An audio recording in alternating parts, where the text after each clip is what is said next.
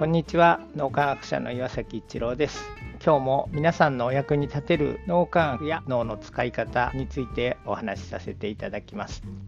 今日は心の安全基地。についてお話ししたいと思います。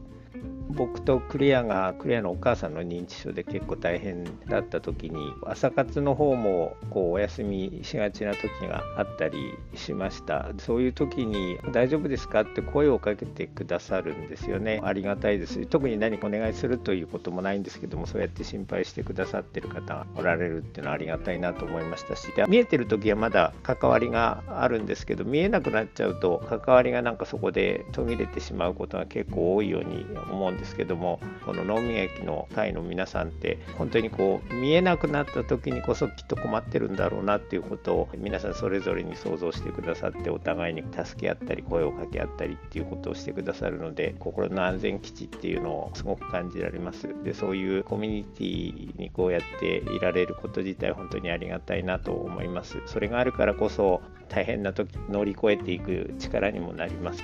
活っていうのも早いんじゃないかなって改めて思いました。脳科学から分かってきている心の安全基地っていうのは自分の人生でも本当に大事なんだなっていうことを経験しました。なので心の安全基地ということを皆さんももう一度考えていただくといいのかなというふうに思ったので今日シェアさせていただきました。ありがとうございます。